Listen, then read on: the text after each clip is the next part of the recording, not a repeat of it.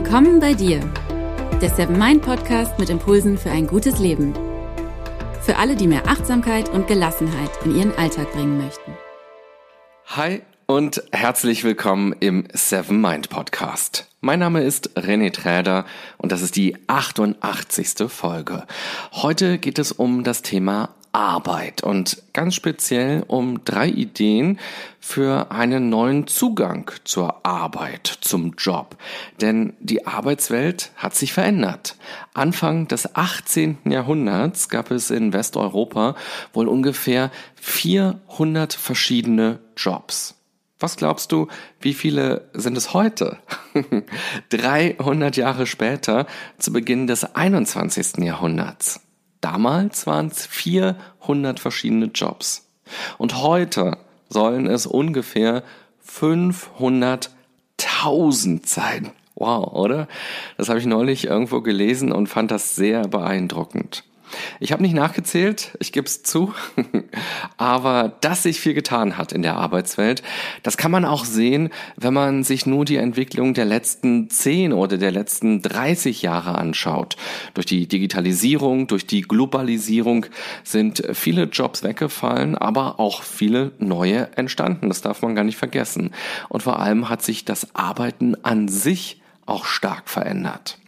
Wenn ich Karriereworkshops gebe oder berufliche Coachings, dann geht es ja ganz stark darum, was alles nicht gut läuft im Job und warum die Leute auf der Suche nach einem neuen Job sind oder sogar nach einem ganz neuen Beruf oder einem neuen Unternehmen. Es gibt viele Faktoren. Ein Faktor begegnet mir immer wieder und das ist der Faktor Erwartungen. Oder noch klarer formuliert, zu hohe Erwartungen. Häufig werden mit einem Jobwechsel sehr viele Dinge verbunden. Die Frage ist allerdings, ob es sich nicht lohnt, ein paar Erwartungen über Bord zu schmeißen und stattdessen stärker an der eigenen Entwicklung oder den eigenen Kompetenzen zu arbeiten. Denn wenn man sich selbst verändert, verändert sich auch der Blick auf den Job und möglicherweise auch der Job selbst. Meine Kernbotschaft lautet deshalb, ja, es gibt inzwischen unzählige Berufe und Jobs und massig Unternehmen. Man sollte sich aber von dem Gedanken verabschieden, dass es den perfekten Job oder das perfekte Team oder das perfekte Unternehmen gibt. Für die eigene tägliche Zufriedenheit beim Arbeiten kann es sinnvoller sein, sich auf andere Aspekte zu konzentrieren, die man stärker in der Hand hat. Und genau dazu möchte ich dir in dieser Podcast-Folge drei Säulen vorstellen, die einen großen Einfluss darauf haben, wie es dir auf Arbeit geht und wie sich deine berufliche Situation langfristig positiv verändern kann. Vorher aber noch ein kleiner Hinweis aus dem Seven Mind Universum. Es gibt viele Wege, mit Stress oder Druck oder auch Überforderung umzugehen. In der Seven Mind App findest du einen Kurs mit dem Titel Überlastung. Er hilft dir, deine Grenzen wahrzunehmen und besser mit Belastungen umzugehen. In sieben Meditationen lernst du die Ursachen deiner Belastungen zu erkennen, mit Zeitdruck umzugehen und Erwartungsdruck loszulassen. Den Kurs Überlastung findest du in der Seven Mind App in der Kategorie Gesundheit. Alle Infos dazu findest du auch nochmal in den Show Notes, den Beschreibungen zu dieser Folge. Vor kurzem habe ich eine E-Mail bekommen von Podcast-Hörerin Efi. Sie hat mir geschrieben, dass sie im sozialen Bereich arbeitet und dass ihre Arbeit an sich sehr fordernd ist. Und dann schreibt sie, eine zusätzliche Belastung stellen die Strukturen dar. Viele Entscheidungen werden von oben durchgedrückt, das führt dann zu negativen Dynamiken im Team und man fühlt sich fremdbestimmt und nicht einbezogen. So beobachtet sie, dass Frust entsteht, mehr gejammert wird und auch mehr gelästert wird. Außerdem schreibt sie, dass sie immer wieder schwankt zwischen Arbeitsumstände sind wie das Wetter, also man kann eh nichts tun und ich will was verändern und vielleicht kündige ich sogar und gehe ganz woanders hin. Möglicherweise kennst du das, was Efi erlebt, ja auch selbst von dir. Ich bin mir sicher, dass diese Spannung, diese Spanne zwischen extremer Passivität, also akzeptieren beziehungsweise ja eigentlich auch schon erleiden der Umstände und maximaler Aktivität, also eine Revolution anschieben oder eben woanders hingehen, ganz viele kennen und vielleicht ja auch du. Ich finde, dass im Sinne der Achtsamkeit auch beide Wege völlig okay sind. Also entweder zu sagen, ich nehme die Umstände als gegeben hin und höre auf, ständig innerlich dagegen anzukämpfen, weil ich dadurch nur in einer permanenten Abwehrhaltung bin, die Energie kostet. Und dann fehlt mir diese Energie für die eigentliche Arbeit, beziehungsweise habe ich dann ständig schlechte Laune. Und genauso achtsam kann es aber auch sein, sich für neue Wege zu entscheiden und zu kündigen. Wenn ich merke, dass ich gegen meine Werte und gegen meine Überzeugungen arbeite und das nicht mit mir selbst in Einklang bringen kann, dann wird es auf jeden Fall Zeit zu handeln. Achtsamkeit gibt also keine klare Antwort, keine klare Richtung vor, sondern bedeutet, dass man sich damit bewusst auseinandersetzt und für sich eine Haltung einnimmt. Wichtig finde ich aber auch zu erwähnen, dass es nicht nur diese beiden extremen Pole gibt, sondern einen riesigen Bereich dazwischen. Es gibt also nicht nur bleiben und das akzeptieren oder gehen und woanders sein Glück suchen. Man kann sich auch fragen, was man akzeptieren oder aushalten kann und was man verändern will.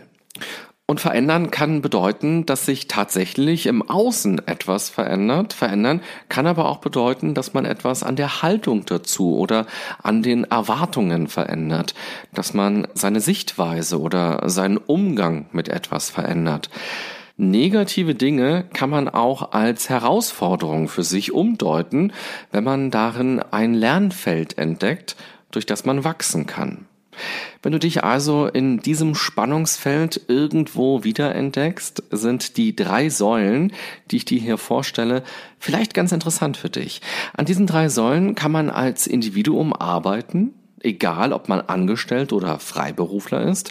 Man kann an diesen drei Säulen aber auch gemeinsam als Team arbeiten und man kann sie auch als ganzes Unternehmen in der Kultur stärker verankern. Vielleicht gehört dir ein Unternehmen oder du leitest es. Vielleicht arbeitest du in der Unternehmens- oder Personalentwicklung. Vielleicht Hast du ein Team oder vielleicht bist du ein Teammitglied oder arbeitest eben selbstständig, egal auf welcher Ebene du arbeitest, du kannst an diesen drei Säulen direkt andocken. Na, bist du jetzt schon ein bisschen neugierig, um welche drei Säulen es sich handelt? Ich kann dir ja schon mal verraten, dass jeder Begriff dazu mit einem F beginnt.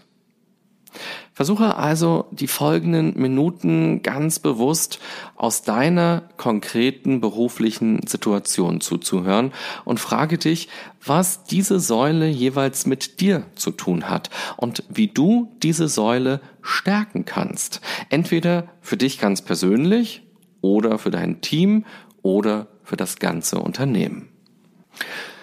Die erste Säule lautet Faith, also Glaube.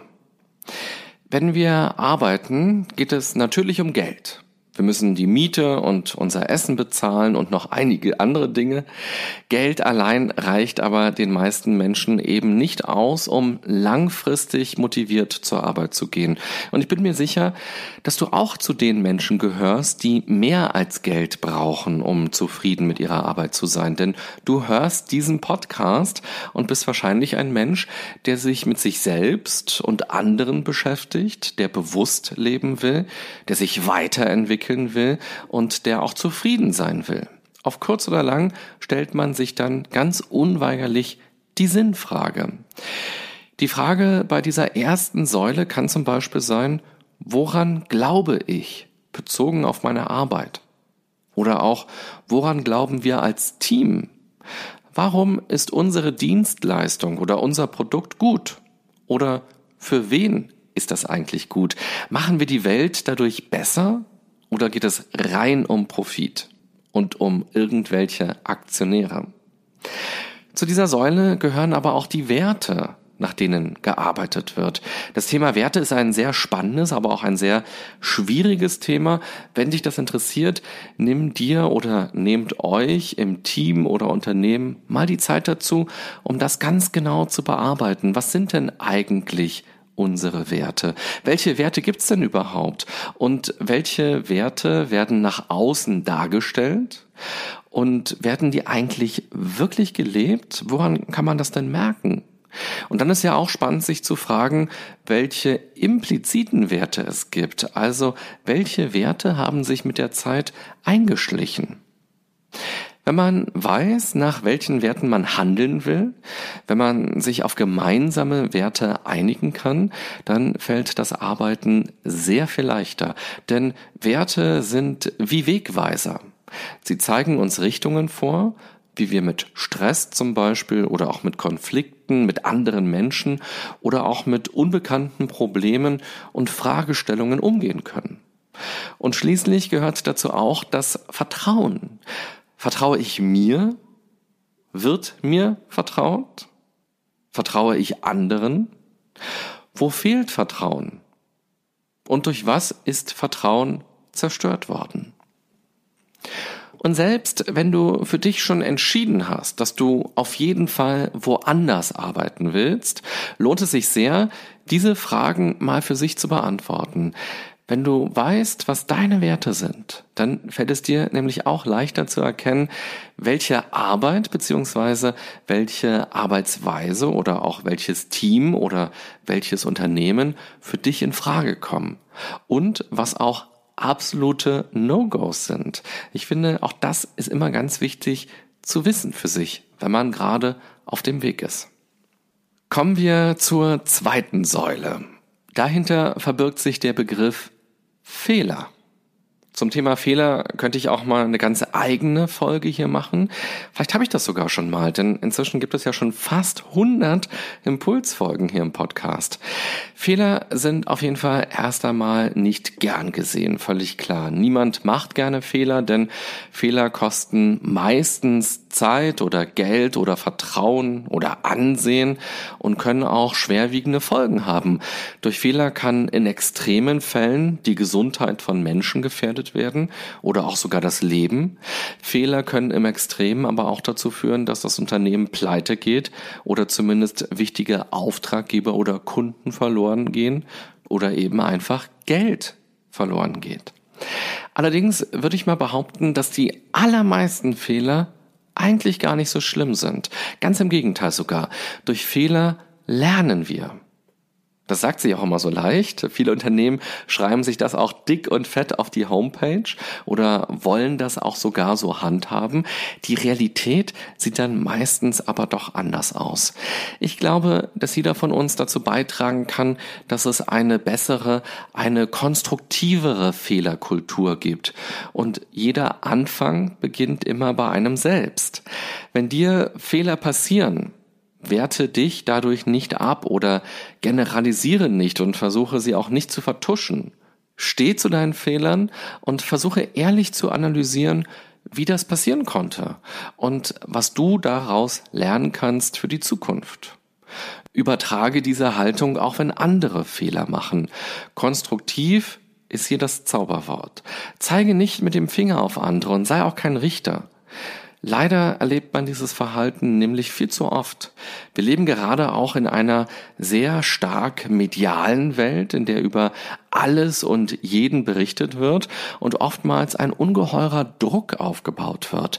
Politiker oder auch öffentliche Personen dürfen gefühlt keine Fehler machen, sondern werden direkt zum Rücktritt aufgefordert oder öffentlich fertig gemacht. Das beobachten wir nicht nur, wenn wir Nachrichten zum Beispiel konsumieren, sondern dieses Verhalten kann auch auf unseren Umgang mit Fehlern abfärben. Eine nervöse Gesellschaft, die gegenseitig mit dem Finger auf sich zeigt, bringt uns aber keinen Schritt weiter. Und so ist es auch im Kleinen, auch in Teams und auch in Unternehmen. Es braucht ein Klima, indem man auch bereit ist, Neues auszuprobieren, ohne die ständige Sorge, bestraft zu werden, wenn etwas schief geht. Gerade weil sich die Arbeitswelt, aber auch Märkte und Produkte und Dienstleistungen und auch Kunden so doll verändert haben in den letzten Jahrzehnten, geht es gar nicht ohne Experimente. Experimente bedeuten aber eben auch, dass der Ausgang offen ist. Also auch Fehler passieren können oder Pannen oder Dinge, die man eigentlich nicht will. Wer langfristig gewinnen will, muss auf jeden Fall kurzfristig scheitern, in Klammern können. Also natürlich muss man nicht ständig Fehler machen, gar keine Frage. Aber es muss zumindest die Möglichkeit für Fehler geben. Und dieses Mindset wird in den nächsten Jahren immer wichtiger. Davon bin ich zumindest überzeugt. Okay, dann kommen wir zur dritten Säule. Dahinter verbirgt sich Flexibilität. Wenn ich als Coach Menschen in Bewerbungsphasen begleite, dann sehe ich immer wieder, dass einige in ihren Lebensläufen unter der Kategorie besondere Fähigkeiten schreiben, sowas wie MS Office Paket oder Excel oder Word oder oder. Das war vor 20 Jahren sicher auch eine Erwähnung wert. Heute ist das Standard. Jeder sollte sich mit solchen Programmen zumindest grundsätzlich auskennen. Was allerdings nicht Standard ist, sind bestimmte soziale oder bestimmte zwischenmenschliche Kompetenzen oder wie man grundsätzlich arbeitet. Und dazu gehört Flexibilität. Als ich über die Fehlerkultur gesprochen habe, bin ich ja schon darauf eingegangen, wie sich die Welt in den letzten Jahrzehnten einfach verändert hat. Genau deshalb ist auch Flexibilität immer wichtiger. Unternehmen müssen flexibel sein, Teams müssen flexibel sein und auch man selbst als Arbeitnehmer. Flexibilität hat auch viel mit Achtsamkeit zu tun, denn Flexibilität betont das Hier und Jetzt. Wenn man sagt, nee, das haben wir ja schon immer so und so gemacht und deshalb machen wir das jetzt auch nicht anders, dann hält man fest am Gestern. Man ist dann eben nicht bei den Anforderungen, die aktuell da sind. Man sollte Flexibilität allerdings auch nicht mit Stress oder Hektik verwechseln. Flexibel zu sein bedeutet nicht immer direkt zu springen, wenn etwas ist.